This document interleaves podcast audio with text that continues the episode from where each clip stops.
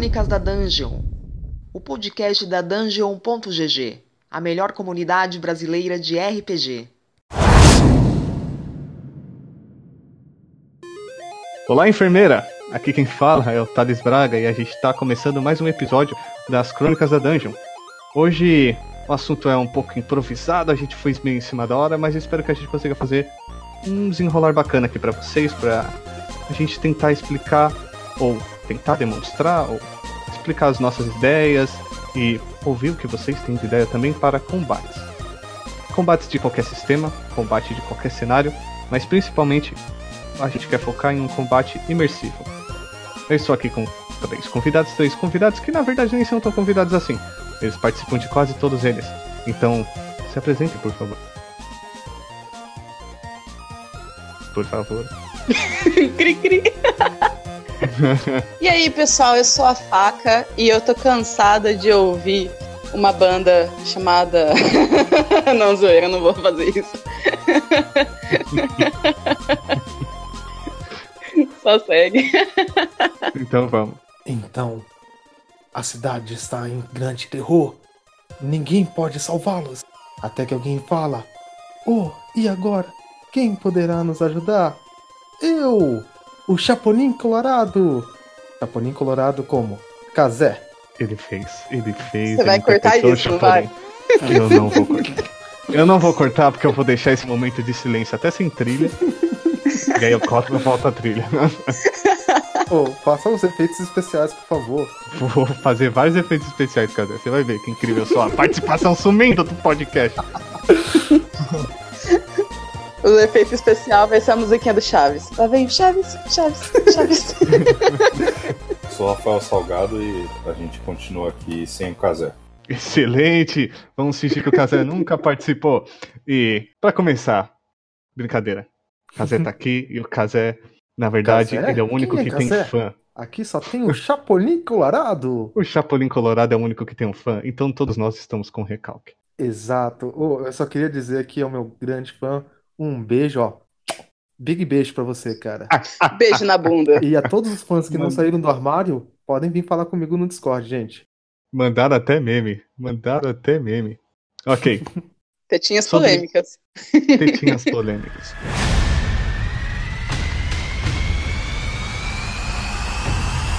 Sobre combate.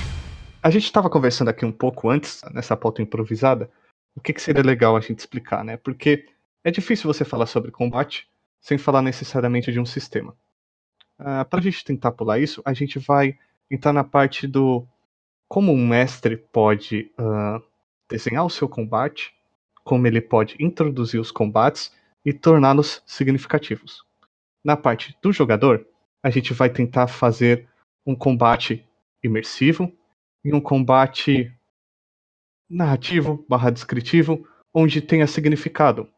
A Faca mesmo falou agora, antes da gente começar, que um combate ele é 50%. Ele é 50% do narrador e 50% do jogador.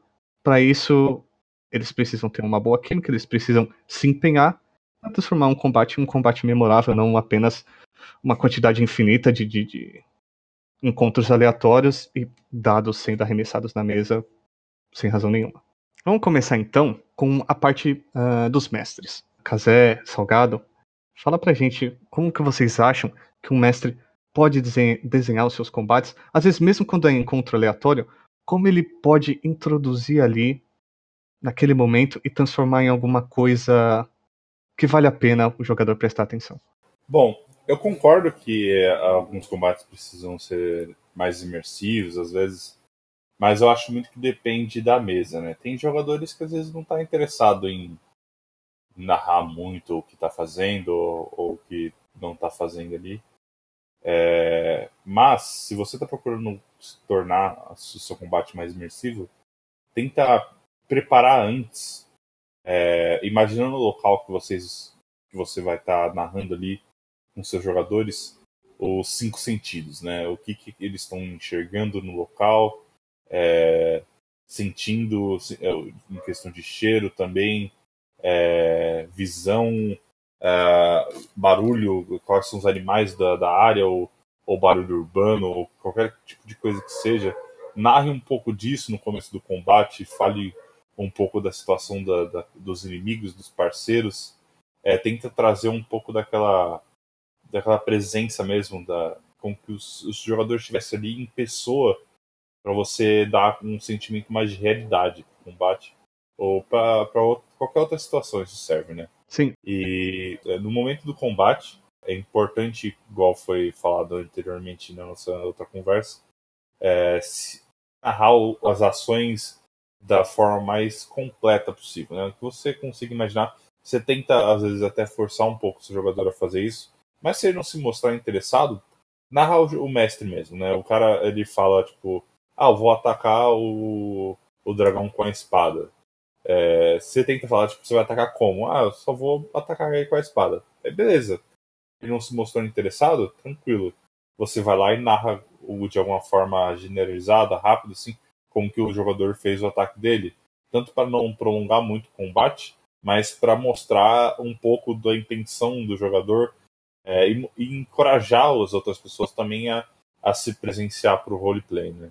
É, muitas vezes as pessoas não estão interessadas em fazer roleplay, é, talvez no momento do combate, porque estão interessadas em, em ver como que eles vão agir em questão de mecânica, qual a forma mais correta de, jogar, de é, ganhar a luta, é, de ajudar os parceiros. Às vezes a pessoa está um pouco confusa ali, ou até mesmo na hora do combate é um momento mais, é, mais complexo né, da, da, do roleplay.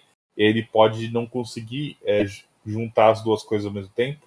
Então você dá uma ajudadinha nele, dá um empurrãozinho, é, e se a pessoa estiver mesmo ligada ali no jogo, talvez em algumas sessões ele já comece a narrar um pouco mais, e quem sabe ele já comece a encorajar os outros jogadores também a, a, a entrar já no combate, eu acho que é importante.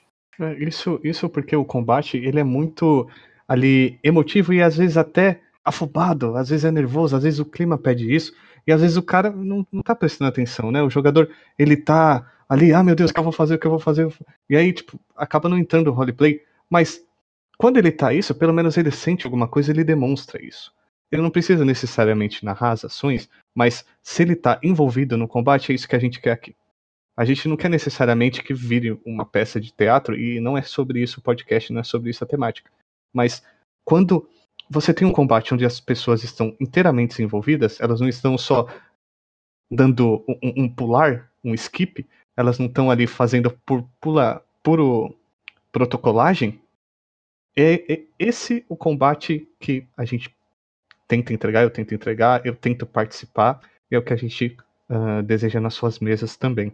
Esse combate que a pessoa se emociona do outro lado, o mestre gosta de narrar, e aí fica aquela coisa que, tipo, você fica pensando no combate mesmo quando a sessão termina. Aquela coisa que causa realmente a, a vibração, né? Aquela de a todo adrenalina. mundo torcendo contra ou a favor, que o pessoal faz aquela rolagem de dado e vibra com o resultado, né? Mesmo que isso não seja transformado em texto narrativo, né?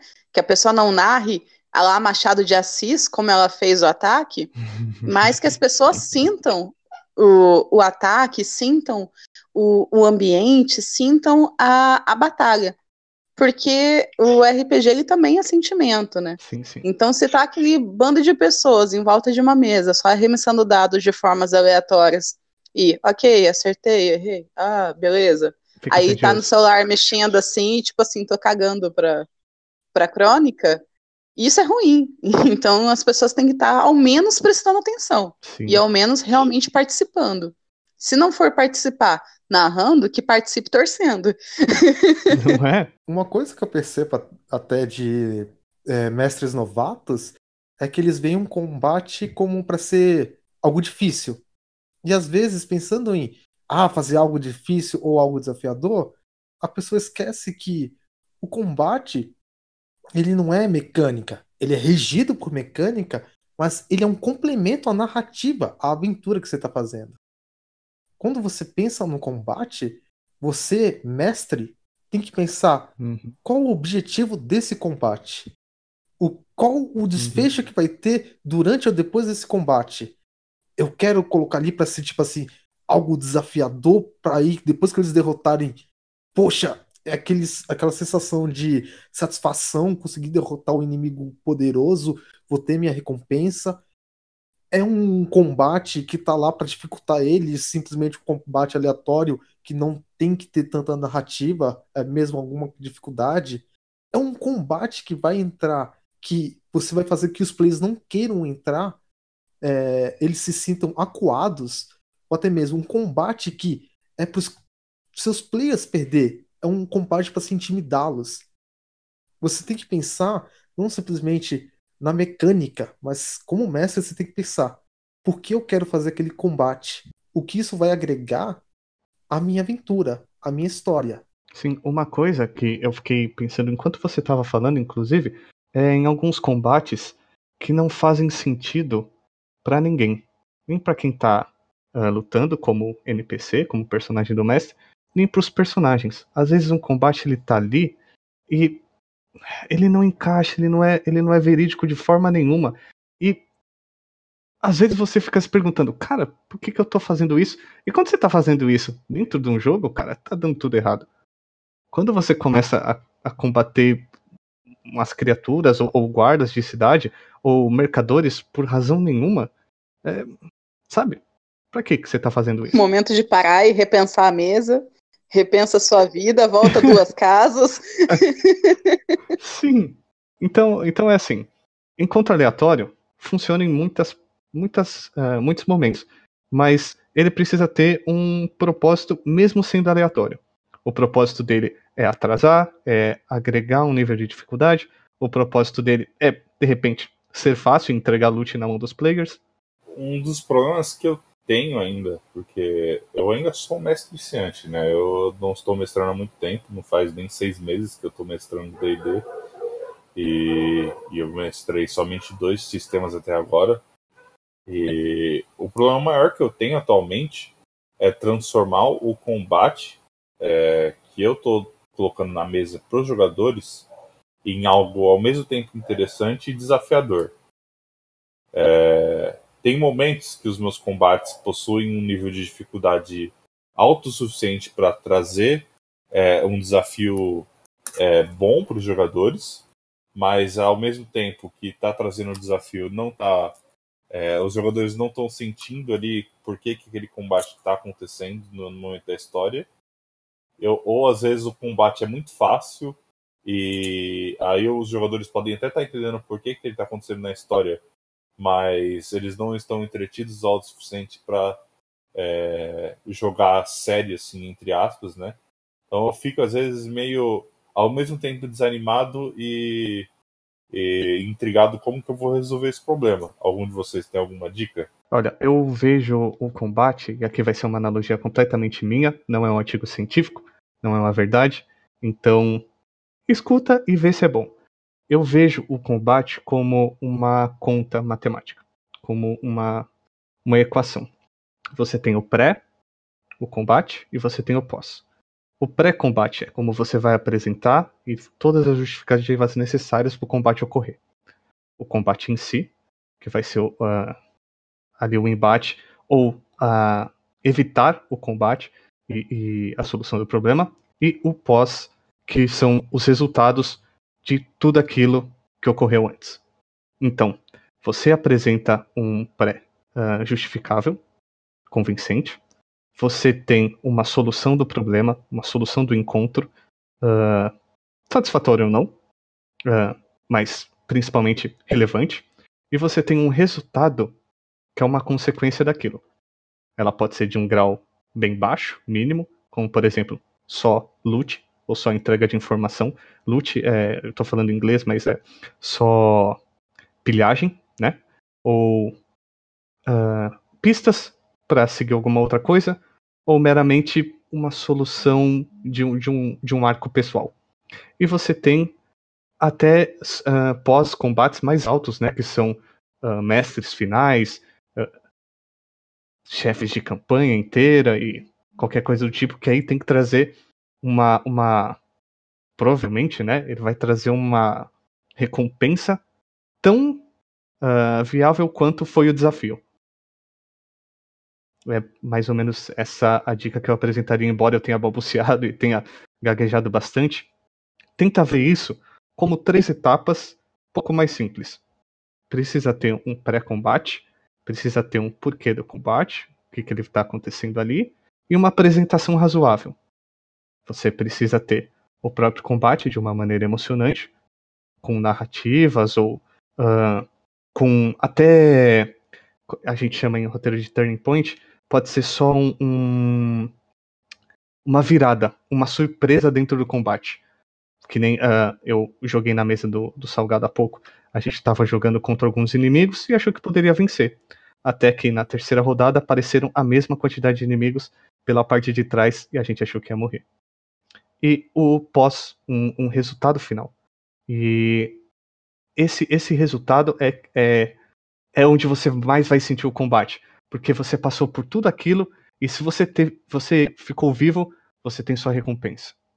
Se você perdeu alguém, se você uh, matou alguém que não deveria matar, aí você tem uma recompensa negativa.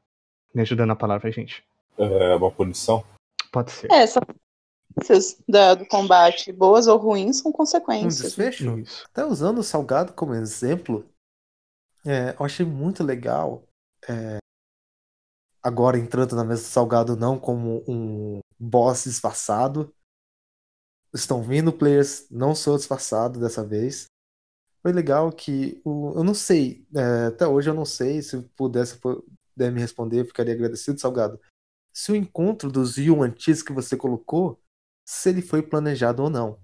Para que vocês entendam, ouvintes. É, a gente estava fazendo uma missão que consistia em ir no pântano. No caminho, a gente parou para acampar. E aí o mago fez todo lá os rituais e encobriu a gente disfarçadamente. No meio da noite, o mestre ele narra lá que o pântano tá normal. Você ouve os barulhos de cobras, vê um jacaré ou outro, nada tão indiferente. Até que o ladino ele fala: Mestre, tem animal peçonhento? Que eu queria pegar veneno. E aí o salgado foi lá e narrou: Não, você vê, tem cobras. E ele até narrou que as cobras elas tinham aquele aquela cabeça mais diferente, tipo Naja. E eu mesmo ouvindo, eu até falei, porra, o Salgado tá viajando, parece que não vê Discovery Channel. Esse tipo de cobra não tem no pântano. Mas até aí, não vou ficar corrigindo. Vai lá, o Ladino, todo felizão, pegar a cobra, as cobras viram 12 Yuan-Tis, aberrações. E aí a gente começa a ter um combate.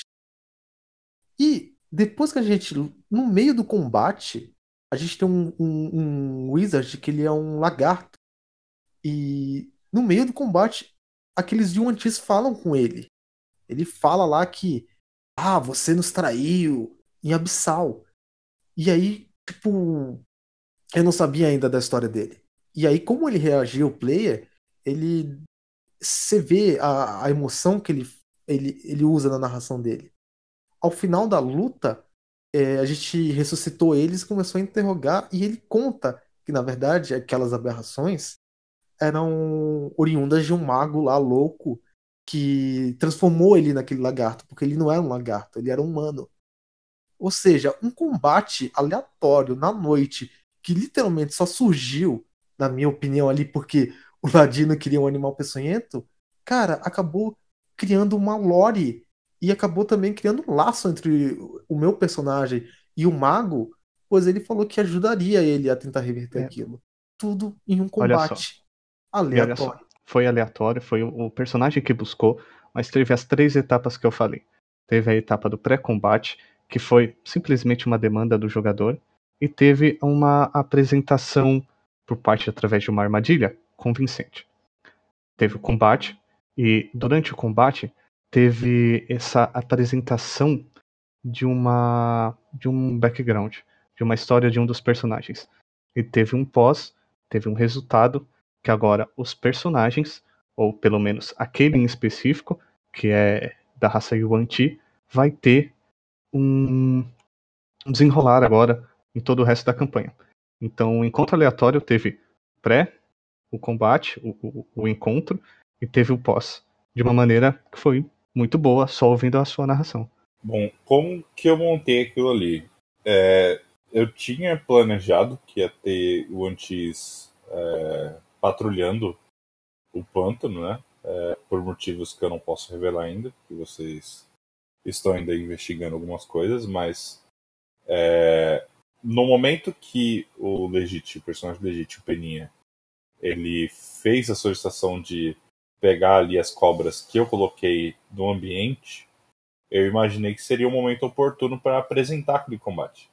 É, na minha mente, no, no, material que eu tinha preparado, eles, eles seriam, eles apareceriam depois. Mas é, naquele momento ali que vocês estavam é, calmos, é, não esperando ter nada difícil, tinha personagens dormindo e tudo mais, é, mesmo que o combate foi fácil, e esse é um, um problema que eu às vezes eu tenho, que eu sinto. É, os combates às vezes são muito fáceis na minha mesa. E às vezes as pessoas, alguns jogadores depois aparecem e falam: Ah, eu, às vezes eu, no combate eu não sinto o medo de que meu personagem vai morrer. E aí, tipo, às vezes eu fico pensando, tipo, precisa ou não precisa, sabe? Tipo, esse é o meu problema. Mas é, falando sobre o combate que eu montei, é, tem essa história toda que eu já estava preparando para passar sobre o personagem do, do Blueberry, o Félix. E, e, tipo, ali foi o momento oportuno que eu consegui colocar. E, mas a, a, todo o mérito de como que a história desenrolou ali foi um dos jogadores. Porque foi, tipo, praticamente 30 minutos da minha campanha que eu fiquei quieto. Porque os jogadores estavam interagindo ali depois do combate, depois que eles interrogaram os, os inimigos, eles ficaram interagindo ali, desenvolveram toda a história deles ali sozinhos. Eu não precisei fazer nada, sabe? É, foi é... o que a faca falou. É, 50% foi da 50, sua parte. 50. Exatamente. E 50% foi da parte deles de ter conseguido desenvolver. Eu queria fazer duas observações. A primeira, Salgado, que você pode contar para mim que eu sei guardar segredo, tá? Do porquê que os infantis estavam lá. Ah, sabe. ah, sabe. É, a segunda é que o combate, ele tem que despertar, na minha visão de jogadora, ele tem que despertar um, um sentimento, uma emoção. É, essa questão de você fazer dificuldades, é, combates difíceis ou fáceis, é relativo. O que, que deve haver, na minha visão, é o envolvimento sentimental do personagem com aquela situação. Então, o personagem ele não teve medo de morrer, mas ele teve medo de perder alguém do grupo, alguém que ele se importasse. Porque às vezes ele pode ser forte fisicamente, mas depender emocionalmente de alguém que esteja ali com ele. Então, às vezes é preferível eu, entre aspas, me sacrificar do que correr a chance de perder alguém que eu goste. Então, eu acho que você tem que desenvolver, é, desencadear um sentimento em relação àquela batalha. Agora, de fato, quando você é jogador se tudo fica muito fácil, sem sentido, né? Não tem esse desenrolar todo, não tem nenhum apego emocional, nenhum apego qualquer da batalha, fica só, tipo, trocar, bater lâmina com lâmina e, e bola para frente pegar moeda, aí você pode desencadear um efeito que é o super-homem, que é aquele jogador que acha que nada vai matar ele e começa a peitar tudo. Concordo com então, isso. Então, tem que tomar cuidado. Eu concordo e tenho alguns exemplos até é, de duas situações que foi em uma das mesas minhas e uh, os combates eram fáceis, mas eles tinham um significado bastante importante para o desenrolar da história. Um deles foi um combate que o próprio jogador buscou, que o jogador está aqui, inclusive, é o Kazé. A personagem dele uh, buscou brigar com um NPC amigável mas por desentendimento de ideais. Elas trocaram algumas ofensas ali e elas acabaram entrando em combate. O combate ali, de maneira nenhuma, ia resultar em morte de qualquer uma das personagens. Mas a forma como ainda começou e a forma como ele aconteceu, inclusive com a intrusão, a, a intromissão dos outros jogadores, dos outros PDMs, para tentar impedir que aquilo acontecesse, que virasse um, um de fato, né, um, um acidente, e o resultado que aquilo trouxe para as sessões seguintes foi bastante importante. Era um combate razoavelmente fácil, para um lado ou para o outro, mas uh, teve o significado, e foi o jogador que buscou. Teve um outro combate também, que eu coloquei um semideus um, da, minha, da minha história, né? E pareceu bastante fácil, os jogadores não demoraram ali mais do que cinco turnos para derrotar um semideus. E aí você fica pensando, ué, a gente tá muito forte, ou esse semideus tá muito fraco. Mas ele tinha um, um intuito que era de demonstrar uma outra parte da história. Ele precisava ser derrotado, não só porque ele impedia a passagem, e se eles não conseguissem derrotar, eles não continuariam a campanha, como ele, quando derrotado, ele liberava mais um local.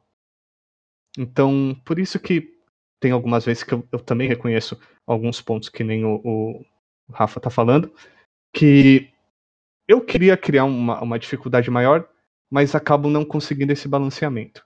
Isso eu, eu tô tentando pegar.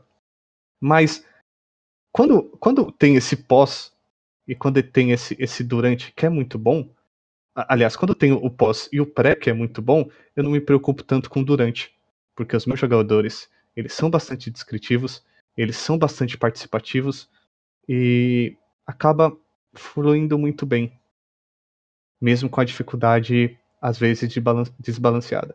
Em minha defesa desse combate aí que o Thales falou que foi fácil, o Semideus foi derrotado em cinco turnos porque a gente deu Reishi, a gente deu Shield of Fate, a gente deu também Fly pro nosso Fighter. A gente deu três buffs pro nosso Fighter tancar. E todo mundo Não, saiu mas... correndo. Veja bem, veja bem. É, foi um, um, bom combate por parte de vocês. Aí é uma questão de estratégia. Exato. Do grego. Estratégia. Exato. Do latim. Foi uma estratégia boa, mas não era algo que eu não estava esperando. É, vocês derrotaram ele, de fato, em menos rodadas do que eu esperava, mas não era como se eu falasse, droga, agora eu vou ter que colocar um outro semideus aqui para derrubar esses caras e matar pelo menos dois personagens. O resultado final ainda era o que eu esperava. Eu ainda precisava que vocês vissem a coisa daquele jeito que aconteceu. Então, por isso que assim, eu queria ter dado uma dificuldade maior, queria que vocês tivessem um orgulho maior no final de ter derrotado um semideus, mas ainda ainda ficou legal no final. Eu acho que partindo aí desses exemplos, é, eu me recordo de uma batalha, entre aspas, recente que nós tivemos na mesa do Thales, que nós impedimos que um sacrifício de uma criança fosse feito por uma bruxa. Então, naquele momento, é, o meu personagem, que é um, um personagem bárbaro, é um centauro, ela não estava preocupada com a segurança dela, com a facilidade em derrotar o inimigo que era bruxa. Ela, na real, ela estava preocupada com a criança que estava pendurada em cima de um caldeirão e que poderia ser sacrificada a qualquer momento. Então, foi um, um, combate que eu não vejo, tipo, não, não interpreto que ele tenha sido um combate muito fácil, mas que também não teve maiores riscos para a gente em questão de dano e, e aliados caídos. Mas que teve esse apelo de, tipo assim, eu tenho que agir rápido para salvar um inocente. Então, naquele momento, não importa se o meu personagem era forte ou não. Mas o que importava era que eu tinha que fazer de tudo para que aquela criança em defesa não fosse executada. Então, é, eu acho que os combates eles têm que ter esse significado, que é justamente o que o Thales tem falado hoje a noite inteira, né? Do antes, durante e depois. De você conseguir dar um sentido para a coisa. Não fazer que seja simplesmente uma jogada de macacos rolando dados aleatoriamente. É uma história. Tem que ter história. Por que vocês estão lá? Por algum motivo. Acha esse motivo. e o mais engraçado, e eu até pegando esse exemplo aí dessa luta, Lua, é, quando a gente lutou, eram três regs. E o, aquela coisa que foi mais interessante, a luta acabou com uma das regs fugindo. E aí a gente mostra aquele, aquela coisa um combate não é questão um lado morrer ou o outro lado morrer. Um combate pode acabar de N formas. Eu não esperava que, na, entre aspas, o boss, que era daquele arco, que eu via aquelas três regras como boss do arco, que uma delas ia fugir. Eu esperava que, tipo assim, eu, eu, eu, eu como, nem como minha personagem, eu comprei, eu falei, ah, o, o, o Thales vai deixar aqui pra gente matar. Não, ele me mostrou aquela coisa, cara o, o inimigo é humano. O inimigo, ele tem as suas ambições. E ele não está disposto a morrer num combate que ele sabe que está perdido. É humano não, É, o né? inimigo Ele é- não tem que ser Ele é burro, né? mortal. É, exato. Ele tem o mesmo sentido de sobrevivência. Do mesmo jeito que você tá atacando por uma razão, ele tá atacando por outra razão. A razão dele pode ser torpe? Ok. Mas ele ainda tem esse sentido de sobrevivência.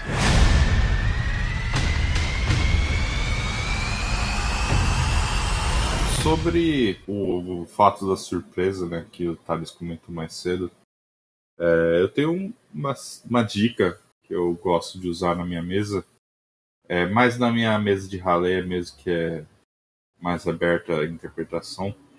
É, praticamente 100% dos, do, das criaturas que eu uso, é, elas não são 100% igual ao do livro, né?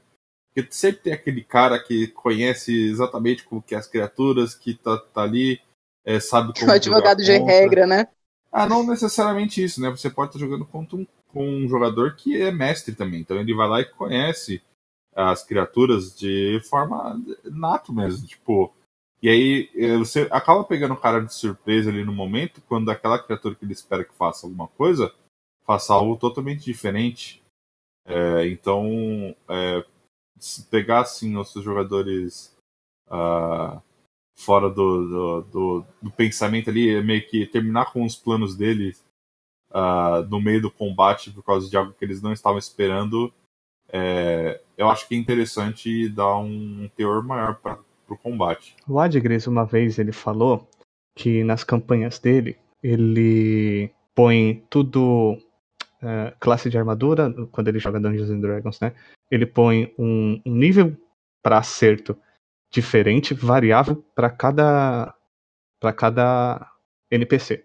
Então, por exemplo, se ele tiver 10 eh, goblins, se ele tiver 10 inimigos ali na sua frente, ele vai rolar o dado para os 10 e vai colocar uma, uma classe de dificuldade diferente para você acertar. E se você encontrar outros três dali quatro sessões, vão ter outro número de acerto também para o golpe pegar ou não. É uma mecânica um pouco trabalhosa, mas pode acabar sendo necessária quando seus jogadores já são bastante conhecidos de algum sistema, sei lá, pré-determinado, como por exemplo D&D ou qualquer outro que você jogue. Hum. Aí fica, aí de repente é aquela pitada de surpresa que vale a pena.